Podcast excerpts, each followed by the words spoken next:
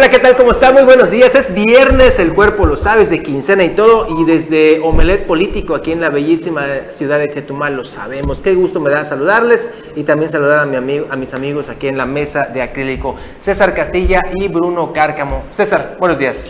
¿Qué tal Juan Pablo? Muy buenos días, Bruno. Muy buenos días. Y por supuesto, muy buenos días a usted que ya está aquí con nosotros. Estamos iniciando Omelet Político este viernes. Efectivamente, viernes de quincena, de un, clima muy agradable, la lluviecita de la, de la madrugada pues ha dejado pues un clima muy agradable aquí en la capital del estado. Esperemos a ver cómo se va a comportar durante todo el día. Esperemos que no haya tanto calor. Pero bueno, ya estamos aquí en Omelet. Quédese con nosotros los próximos 60 minutos. Mi estimadísimo Bruno, buenos días, ¿cómo estás? Utzilkin Lakesh, ¿qué tal? Muy buenos días, ¿cómo están? Eh, y pues bienvenidos a eh, el arranque de Melet Político en este fin de semana, viernes, como ya decía Juan Pablo. Y César, pues eh, buenas noticias. El, pronóstico es que pasa de tormenta tropical a depresión baja y, va en disminución las, las lluvias. Lo que teníamos ahí, ese frente que venía de Honduras para acá, no va a haber mayor tema que lluvias el fin de semana, pero eh, parece que serán menos de las que inicialmente estaban pronosticadas en la semana.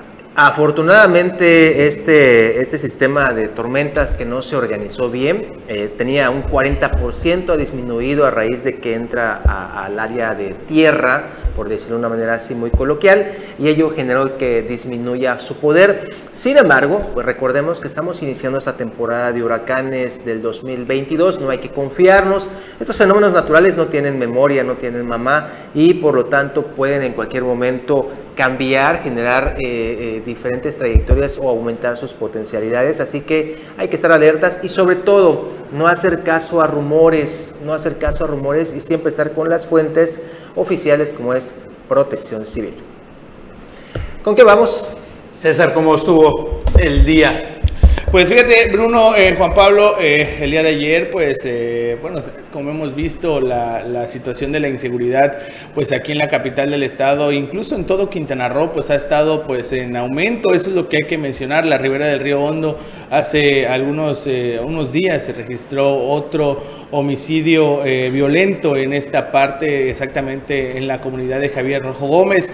En Cancún hemos mencionado en reiteradas ocasiones a través de todos nuestros noticiarios la, situación que se vive de la inseguridad eh, en, esta, en esta parte también del Estado. Sin embargo, a pesar de todo ello, eh, hemos eh, escuchado también así con, con, asombro esta declaración por parte del secretario de Seguridad Pública, el eh, el, Lucio Hernández Gutiérrez, quien en una entrevista pues mencionó que Quintana Roo se encuentra entre a la par prácticamente de, la seguridad con la que goza nuestro vecino estado de, Yucatán, uno de los, de los estados o el estado con mayor seguridad en todo, en todo el país. Eh, en una entrevista realizada incluso por mi compañero Juan Pablo Hernández, pudimos escuchar esta, esta esta declaración que la verdad ha dejado pues eh, con la boca abierta a varios quintanarruenses de que pues nos damos cuenta que, que, la, que la situación que ellos ven o que las autoridades ven que estamos pasando en Quintana Roo pues obviamente no, no es palpable por parte de las mismas autoridades. Pero pues sin más preámbulo vamos a escuchar esta nota y pues usted también puede tomar su propio pues criterio. Lucio Hernández Gutiérrez, secretario de Seguridad Pública en Quintana Roo, aseguró que la seguridad pública en el estado va a la par con la que se da en el vecino estado de Yucatán. El funcionario policíaco se atrevió a aseverar esto, aun y cuando la ciudadanía y los estándares de seguridad son terribles para el estado. En términos generales, el estado de Quintana Roo se encuentra en el lugar número 17. Hay algunos delitos en particular que si ocupamos el primer lugar, por ejemplo, la violación. El tercer lugar, en violencia familiar. Y así sucesivamente. Si mal no recuerdo, en el delito de homicidio estamos en el sexto lugar, que es donde empiezan los de alto impacto. Por el delito de violación, que es un delito de comisión oculta. Por el delito de violencia familiar, que también es un delito de comisión oculta. Como Secretaría de Seguridad Pública, a pesar de que también implementamos programas de prevención del delito mediante los cuales nos acercamos a las familias, pues nos falta mucho por hacer. Y por supuesto que no. Y déjeme decirles, si en algo tenemos que trabajar más, pues por supuesto que es en la percepción. Pero recordarán ustedes que el señor gobernador Carlos Manuel Joaquín González recibió en el 2016 una policía desaparecida, una percepción del 94%, o sea, una percepción de inseguridad del 94%. Ganarle un punto a la percepción con los ciudadanos, de verdad que es un trabajo monstruoso. ¿En qué vamos ahorita? En el 84.7. Tuvimos en algunos aspectos mejores números que Yucatán. ¿Por qué no aspirar? a Yucatán. Como mencionó el secretario, la percepción ciudadana ha ido mejorando según él, aunque de manera diaria se siguen observando actos de delincuencia y pocos resultados favorables. Para Notivisión, Juan Pablo Hernández. Pues ahí están las declaraciones del secretario de Seguridad Pública. Lo cierto es de que los quintanarroenses, incluso pues también lo digo a título personal, pues vivimos con el miedo de poder ser víctimas de algún delito, no solo eh, en, delitos patrimoniales, sino también en cualquier eh, circunstancia que se pueda presentar en un tiroteo o algo, lo que está ocurriendo en la ribera del río Hondo, los ciudadanos de ahí, tanto de Ucú, Madrazo, bueno, toda prácticamente las comunidades que pues están en esta, en esta zona, pues viven con ese miedo de del pleito que hay entre pues diversos grupos delictivos que pudieran tener también cualquier tipo de daño colateral, incluso pues también eh, pues dañar o, o, matar posiblemente a alguna persona inocente en este, en, durante esta lucha. ¿no? Es entendible, ¿no? O sea, es el secretario de Seguridad Pública, pero lo cierto es que en redes sociales, sobre todo que es el escaparate hoy día de prácticamente todos, se pitorrearon del secretario de Seguridad Pública. O sea, de verdad, así le literal, le llovió. Eh, de 10 comentarios, 10 eran totalmente adversos a esta declaración. Lo bueno de, la, de las imágenes, de los videos, es que se dice tal cual, no hay que digan, no, es que editaron, no, aquí está la información, lo que dice su voz, su declaración, y yo concuerdo también con lo que dice César. Aquí la percepción ciudadana, no solamente en Chetumal, en la zona sur, en todo el estado es de que pues no se ve que disminuya ello y pues por el contrario estamos acostumbrándonos cada día más a estos hechos delictivos de la delincuencia organizada. Mira, eh, Juan Pablo César, si bien es cierto que la, eh, eh, precisamente la percepción ciudadana es importantísima, es vital y este, este es un tema que, uf, llevo 8 o 10 años en varias secretarías diciendo, no es suficiente nada más rendir resultados en las estadísticas y demás, sino también hay que incidir en la percepción un tema es la percepción y otro las estadísticas. No se puede ir si no es a la par. Y el punto que eh, menciona precisamente de que está equiparado a la seguridad Yucatán y Quintana Roo, un dato muy fácil. El Departamento de Estado acaba de emitir una alerta, eh, su, actualización a alerta y eh, a Travel Advisory, advertencia de viaje para turistas norteamericanos para todo el país de México. Y ahí Yucatán y Campeche son los únicos dos países, son de los pocos dos estados, pero los únicos dos de, la, de los tres de la península que no tienen ninguna advertencia ni ninguna eh, situación. En cambio, Quintana Roo eh, eh, estamos en extremar precauciones, no salir en los centros de las ciudades de Cancún, Tulum y Playa del Carmen, los principales focos turísticos y mantenerse en lugares muy alumbrados y tratar de no estar en bares concurridos. Imagínense nada más para que el Departamento de Estado de Estados Unidos esté mandando este, esta advertencia y este aviso a sus turistas y a sus connacionales. Y es que Así que las cosas no están fáciles. Y 17 de 32 estamos abajo de la media. Y es que también, pues, uno de los temas también importantes, e incluso, pues, igual reconocido por el mismo secretario de Seguridad Pública, es el tema de, que estamos en, primer lugar en, el delito de, violación hacia las mujeres, obviamente. Entonces, esta, esta situación también continúa o mantiene lo que es la alerta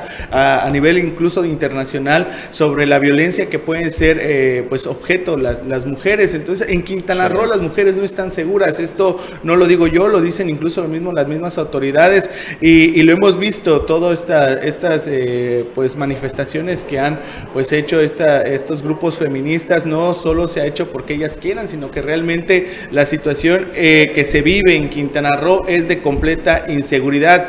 Eh, yo en varias ocasiones lo he mencionado aquí, hemos traído las imágenes, se le hemos dado a conocer, si el secretario de Seguridad Pública no se ha dado cuenta que cuántas patrullas han estado inservibles, ¿por qué? Porque no se ha pues llevado a cabo todo este tipo de manifestaciones mantenimiento como debe, como debe ser, de acuerdo a lo que eh, estipula la misma empresa que, que da a, renta estas patrullas. Por esta situación no se, ha, se han echado a perder tanto la bomba de gasolina, la bomba de aceite, eh, no se han respetado los tiempos para realizar los mantenimientos y esto ha generado que las patrullas las veamos estacionadas aquí sobre la avenida Machuchac. Y eso estoy hablando solo de la capital del estado. Hay más de 5 o 6 patrullas estacionadas ahí. Eh, ¿Por qué? Porque están inservibles esperando que tengan el turno para poder ser reparadas en el taller que se encuentra en esta zona. Pero ¿por qué está sucediendo esto? Porque la empresa encargada de rentar las, las, patrullas no está respetando lo que es eh, la garantía, porque realmente las autoridades de la Secretaría Pública no tuvieron el cuidado para, para pues, realizar los mantenimientos como debe ser y obviamente los imperfectos ya corren por, por cuenta propia de la Secretaría de Seguridad Pública, pero al final de cuentas los que resultan afectados o los que siempre vamos a resultar afectados vamos a ser los ciudadanos por la falta de patrullaje, por la falta de prevención del delito y esto es evidente y como bien comentas Bruno, la percepción ciudadana es lo que lo dice, lo, lo siente y se da cuenta que la inseguridad en Quintana Roo cada día más aumenta. Bueno, y una muestra de esto en, tu, en Playa del Carmen, perdón, en Playa del Carmen aumentan los crímenes de odio. Y esto lo declara Jan Novak, uno de los principales activistas y de los directivos de eh, lo que va a ser el Playa Pride, precisamente el desfile eh, eh, conmemorando el mes LGBTQ. Vamos a escuchar.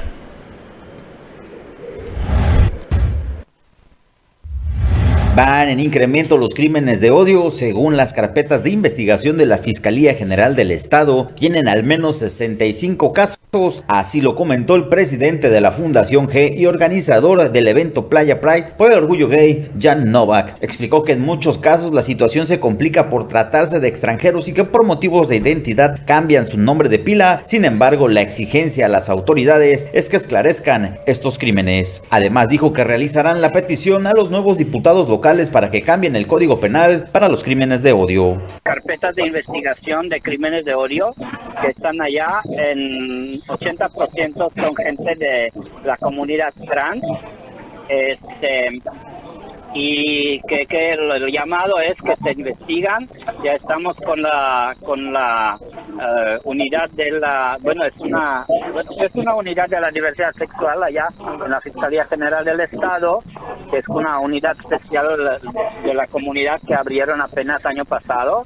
Entonces con la con la eh, titular estamos en, en ver estos, estos eh, las carpetas de investigación que se reabren se investigan, ¿no? Hay un poquito problema porque no sabemos los nombres exactos de las personas porque tienen apodos y estamos ahorita en esto ver si alguien los conoce y sabe su nombre eh, real para buscar a sus familiares porque ellos son realmente que deben de deben de presionar para que se investiga, porque nosotros como terceros lo podemos impulsar, pero no lo podemos seguir. ¿Me explico? Entonces en esto en esto estamos ahorita con la con la Fiscalía General del Estado y este es llamado abrir todas esas carpetas. La idea es abrir estas carpetas, investigar estos crímenes de odio y e impulsar también el Congreso del Estado para que haya cambio de, de código penal a los crímenes de odio. Con imágenes y edición de Pepe Mata para Notivisión, Edgar Olivares. Pues ahí está, esta es la información desde ahí de Playa del Carmen. Y con esto vamos a un corte, no se vaya, regresamos con más información y también análisis aquí en Omelet Político.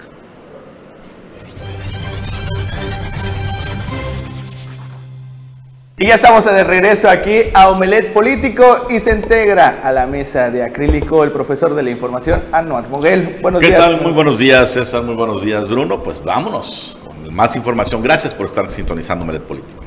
Y bueno, eh, la excepción siempre marca la norma y la excepción en este caso en temas de seguridad es Tulum. Precisamente allá en Tulum, los cónsules de eh, Australia y Nueva Zelanda se reúnen con la administración de Marciano Sul para hablar del tema de seguridad y darle seguimiento a esto. Vamos a escuchar. Con el fin de fortalecer los vínculos de colaboración institucional, las cónsulas de Australia y Nueva Zelanda sostuvieron una productiva reunión de trabajo con el comisionado maestro Óscar Alberto Aparicio Avendaño, director general de Seguridad Pública y Protección Ciudadana en el noveno municipio. En la reunión, Shane Holder y Paula Zafra, cónsul regional de Australia y gerente consular de Nueva Zelanda respectivamente, conocieron las estrategias coordinadas por los tres niveles de gobierno para garantizar la seguridad de sus connacionales durante su estancia en este destino turístico. Además, compartimos con dicho personal diplomático las estadísticas que muestran la reducción de delincuencia del 1 de enero al 14 de junio de este año, expresó Aparicio Avendaño. Según el comisionado, unos 1.500 turistas australianos y neozelandeses han visitado la joya del Caribe Maya este 2022, cifra que aumentará en las próximas semanas de la temporada de verano. Durante la reunión intercambiamos con las señoras Holder y Zafra contactos de emergencia y procedimientos para auxiliar a sus ciudadanos cuando así lo requieran, agregó. A esta cita de trabajo asistieron representantes de la Dirección de Seguridad Pública y Tránsito, de Protección Civil, Ejército Mexicano, Guardia Nacional, así como la Dirección de Desarrollo Económico Planeación y Vinculación, Turismo y Subdirección de Bomberos. Para Notivisión, Leonardo Hernández. Y justamente ahí en el municipio de Tulum ya se está dando los pasos, está avanzando todo para que se cree una Secretaría de Seguridad Pública. Escuchemos. Los trámites y diligencias para la creación de la Secretaría de Seguridad Pública y Protección Ciudadana de Tulum registra ya un avance del 85% y es que los reglamentos de la instancia que sustituirá a la actual Dirección de Policía Municipal pasarán próximamente al Cabildo para su análisis y discusión y en su caso aprobación y posterior publicación en el periódico oficial de gobierno del estado, destacó ayer en entrevista el presidente municipal Marciano Tzulcamal. Vamos a un 85%.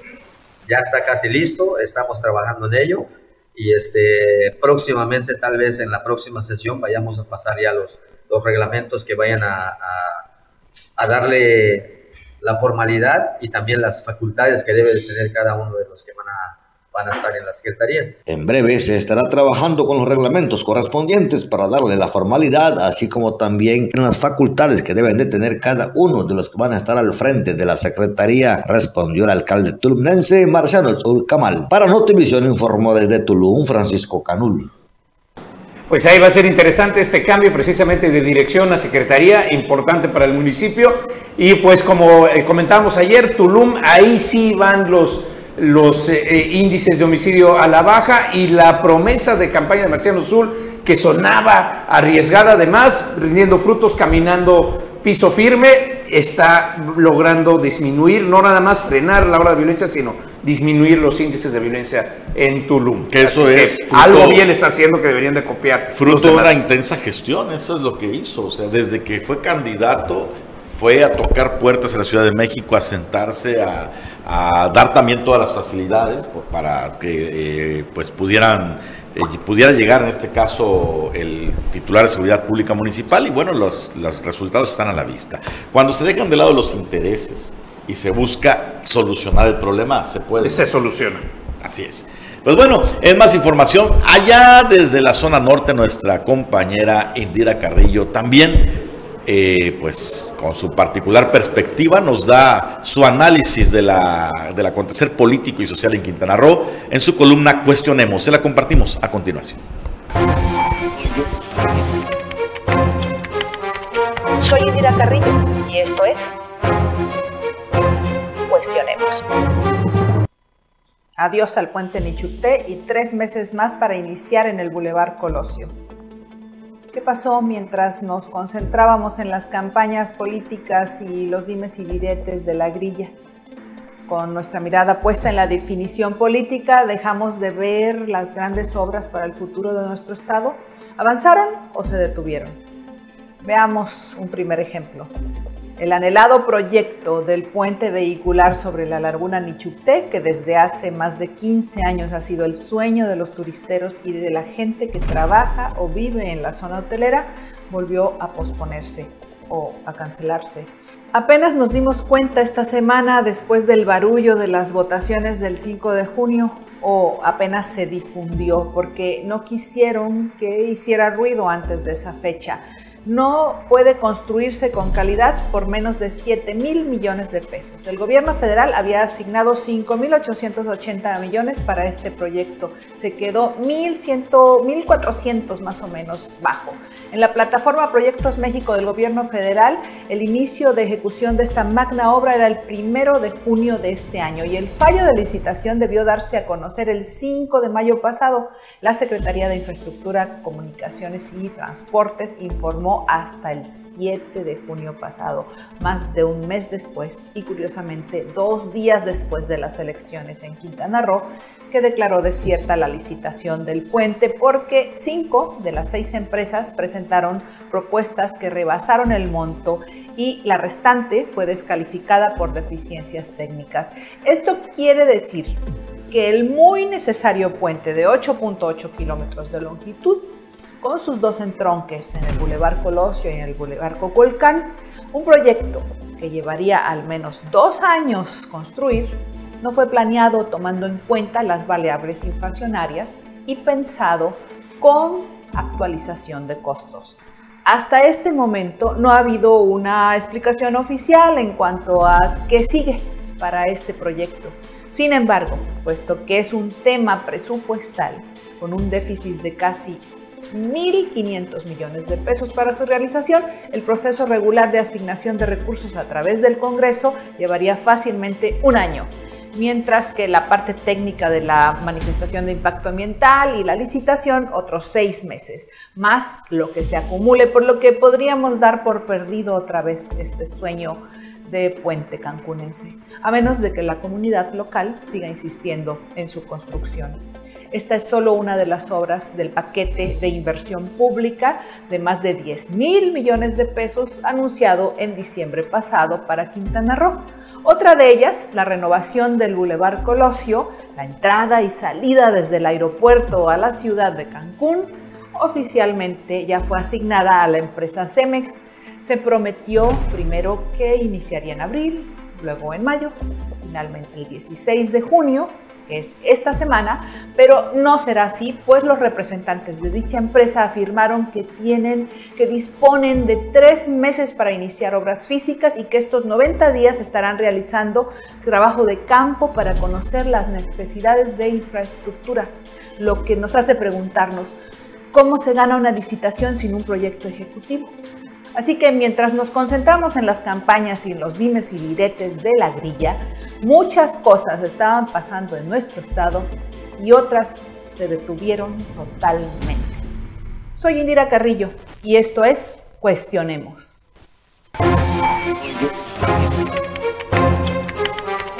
Soy Indira Carrillo y esto es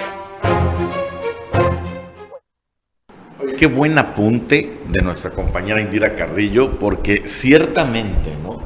Este paquete de obras fue anunciado, asignado por el gobierno federal. Eh, entiendo lo del Boulevard Colosio con todo y la pregunta que es necesario cuestionarnos, como dice el nombre, ¿por qué razón Cemex, que gana la licitación, no está preparada o no estuvo preparada para iniciar obras de inmediato, obras físicas, ¿no? Pero bueno, está en marcha, está licitada, tendrán un periodo de tres meses para poder iniciar con las obras. Hasta allí bien. Qué lamentable que lo del puente Nichupte se siga posponiendo con esta situación. No, bueno, y 1.400 millones, lo que comentaba eh, Indira precisamente, nuestra compañera ahí, 1.400 millones no es un tema que se solucione no, mucho menos de aquí a septiembre antes del cambio de administración. Claro que no, y, en todo caso, este, pues la responsabilidad fue del gobierno federal, ellos dijeron vamos a hacerlo todo por completo, que no tomaron en cuenta la inflación, pues ya es su bronca, ¿no? Creo que el gobierno federal tendría que hacer su propio pues ajuste pero pues por lo visto ya quedó en suspenso por lo pronto el proyecto. Y así como se plantea la situación, pues puede llegar al final del sexenio.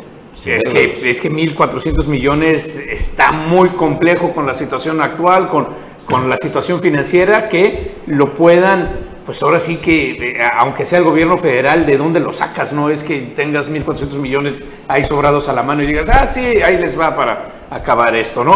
Y vamos a ver si no, se lo acaban aventando los ingenieros militares, a ver cómo se soluciona, porque esa es una, o sea, todo el mundo piensa, ah, es que, eh, es que les están haciendo favor a los militares. No, también es una carga pesada, es una carga, por otro lado, que se les asigna, y este tipo de situaciones, pues 1.400 millones menos, solucionalo Uf, complejo. Muy complejo. Pero bueno, de esto y más eh, nos perdimos mientras estamos todos enfocados en el tema electoral. Vamos a un breve corte y regresamos con más información.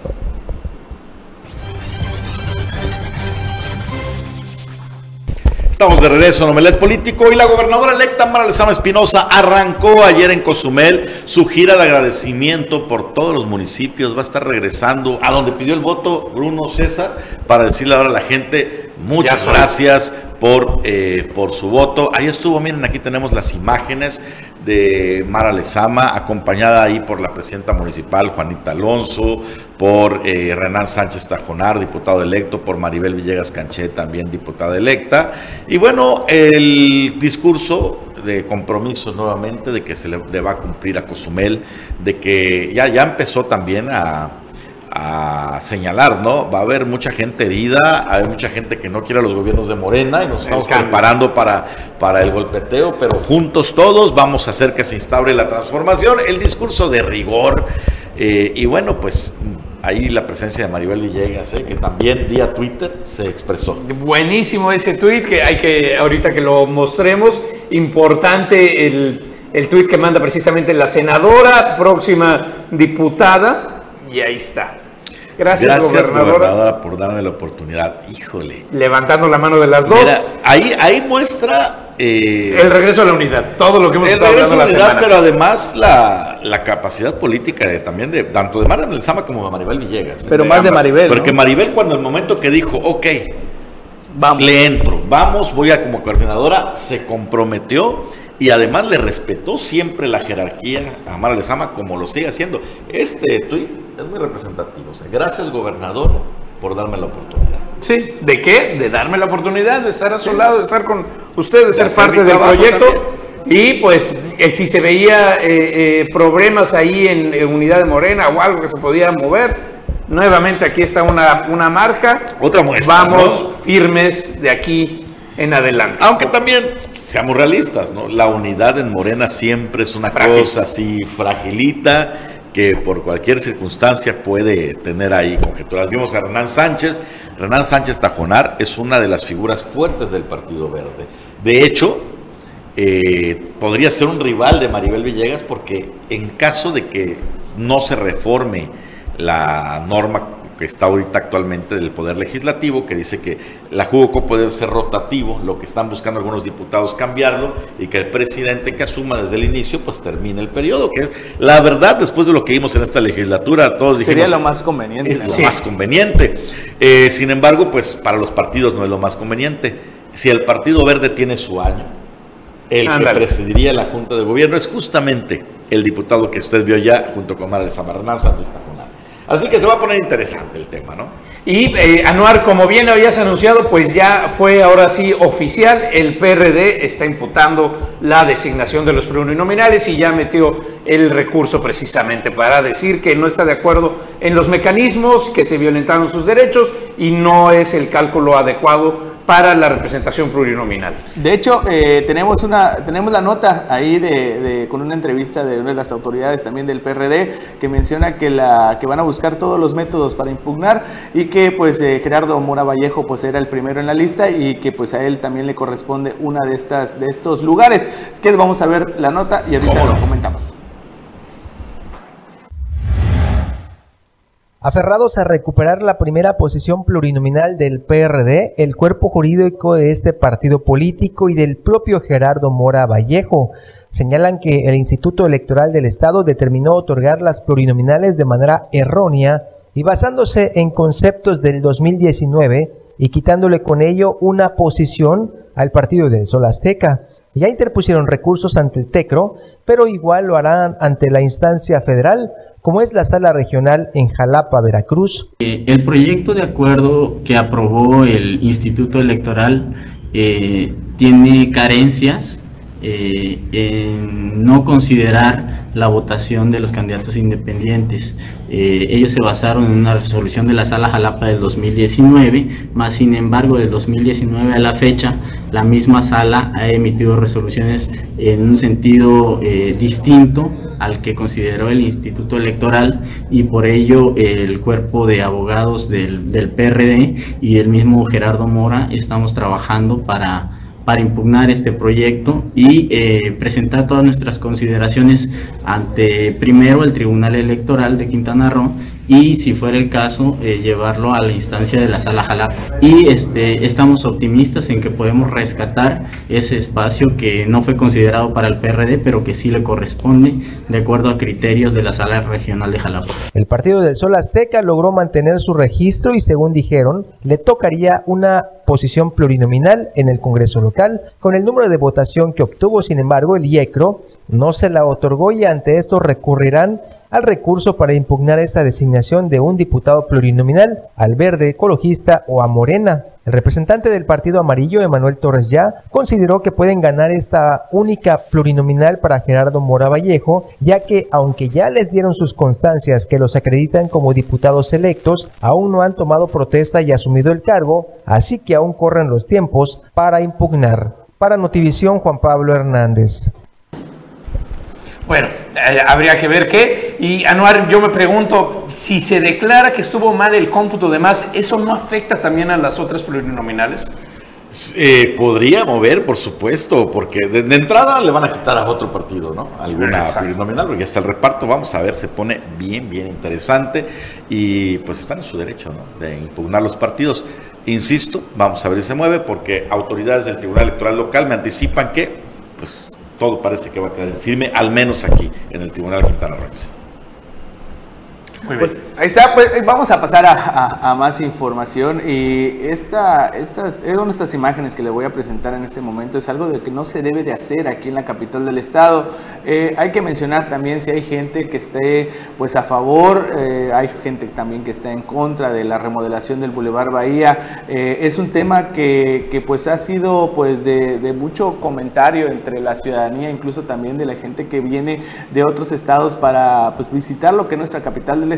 Lo cierto es de que se ha hecho pues una inversión pues millonaria en esta, en esta obra que pues el objetivo principal pues fue pues mejorar lo que es la imagen de, nuestra ciudad, de nuestro bulevar, eh, tener mejores espacios, mejor, mejor infraestructura para, para disfrutar no solo los chetumaleños, sino obviamente también la gente que viene pues a visitar a esta ciudad capital. Pero esto, eh, estas imágenes que, que usted va a ver en este momento es algo que ha estado circulando en redes sociales que la verdad es indignante. Eh, esta, esta, estas, bueno, es como eh, adornos que se están poniendo ahí en, la, en, el bulevar. Eh, no tiene ni siquiera tres días que ya fueron colocados y ya los fueron pues vandalizados, ya se rompieron. Sí, se rompieron a pedradas. a pedradas o a martillazos, no sabe qué tipo de objeto contundente, pero es una mentada total. Sí, claro, eh, eh, la basura, vean cómo está. Eh, esto es algo que de plano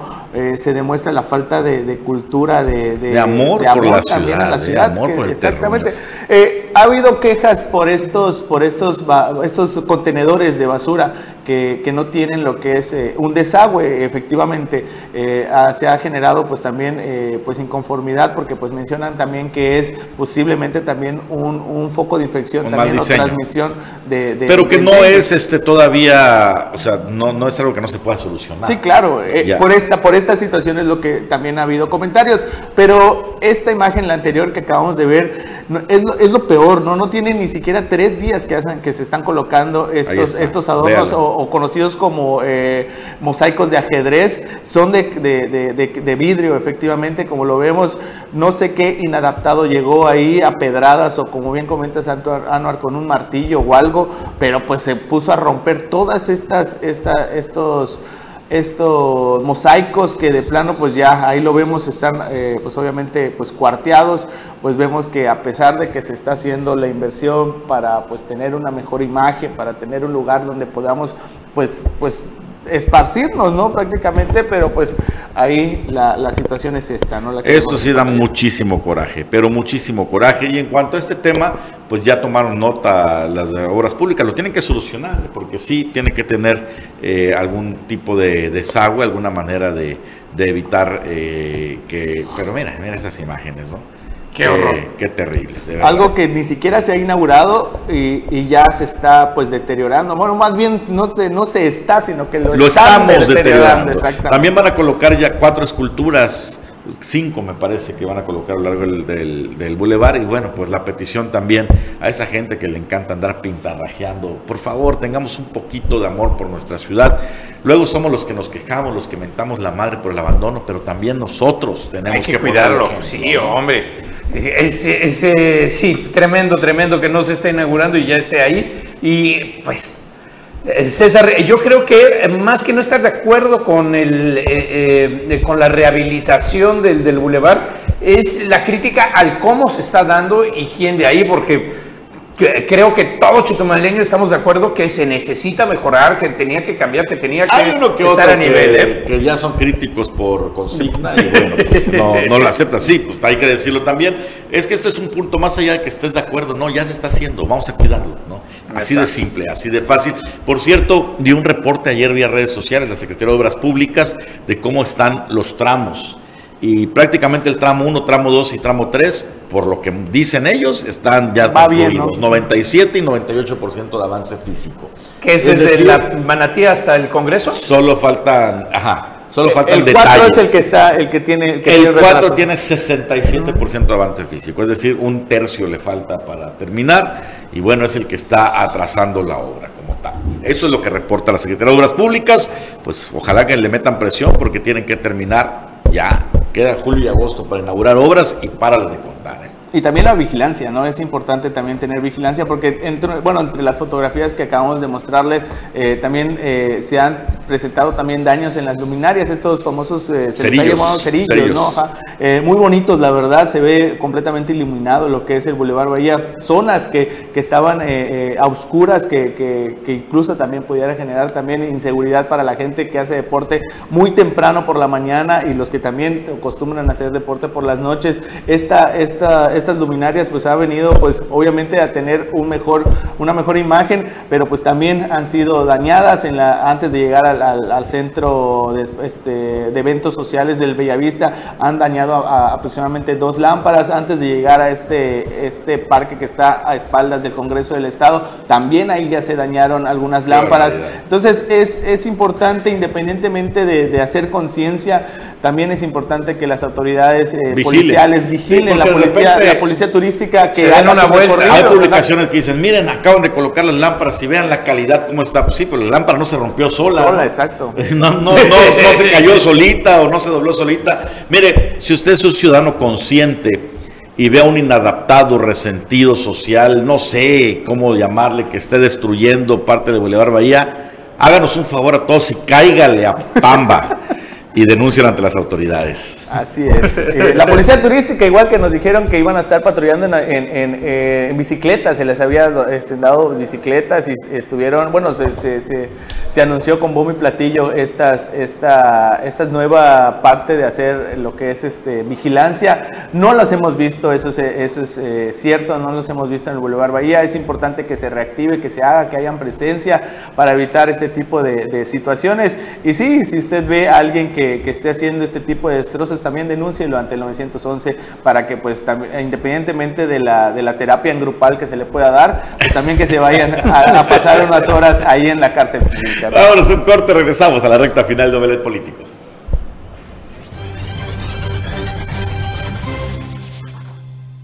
Pues seguimos con más información aquí en Omelet Político. ¿Cómo vamos, Bruno? Pues bueno, a ver, eh, ahorita el tema del tren Maya en el norte, el, tramo 5, sigue siendo polémica.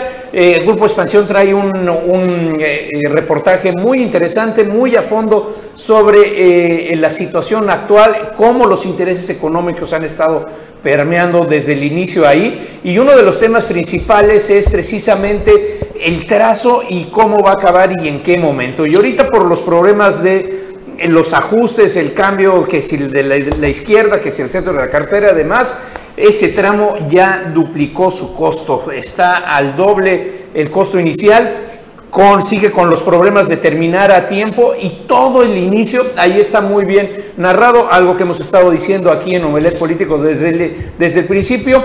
El tema se solucionaba de haber continuado el trazo de la carretera y un tramo elevado. ¿Cuándo empezó el asunto? En el momento del socavón, si, recuerdan el famoso socavón en la carretera, que eh, allí empezaron si se hacía túnel, si no se hacía túnel, cómo se aprovechaba, pero realmente, y ahí lo dice Jiménez Pons, el anterior director de Fonatur, fue un tema de presión económica por los hoteleros de Playa del Carmen que no querían ver afectados sus intereses por los seis, ocho meses que iba a durar la construcción de precisamente el tramo elevado por la carretera, ya que eso iba a quitar presencia. Y ahora nos estamos enfrentando a los problemas del impacto ambiental, a toda la serie de asuntos por hacer el trazo del lado izquierdo, más los retrasos, más el problema temporal y ya lo que platicábamos ahorita, Noar, que poco se ha dicho.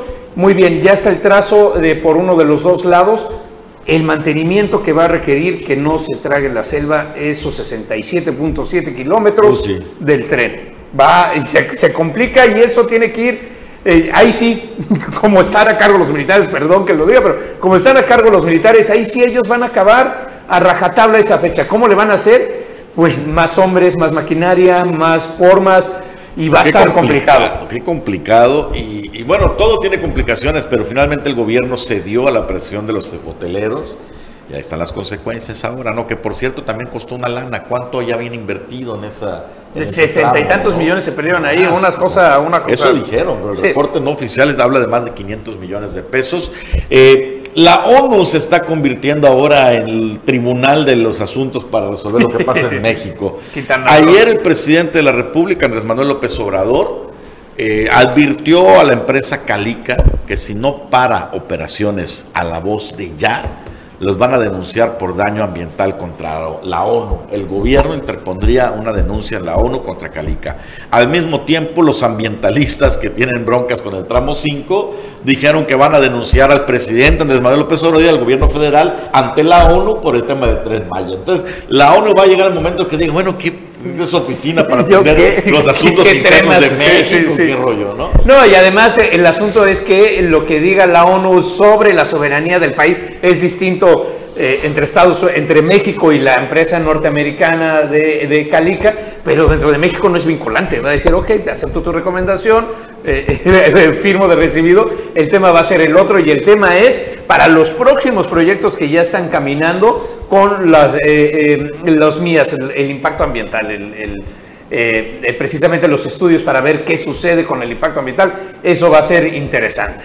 Bueno, pues vamos a estar muy aten- atentos, pero qué grandes problemas con esta situación. Eh, todo ahorita es el tema del ambiente para parar obras y demás.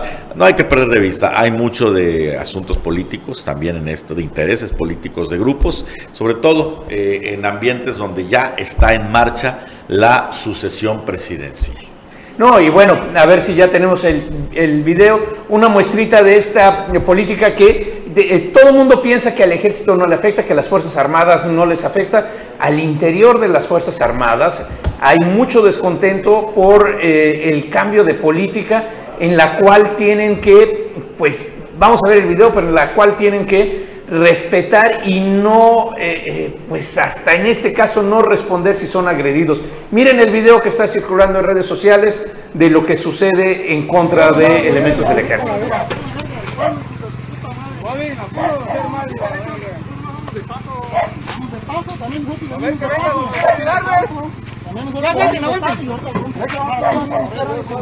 ¿No saben qué rollo? Pasamos de verga. A la verga. No, pues, no, Ey, no, sigamos, sigamos, sigamos, sigamos, sigamos.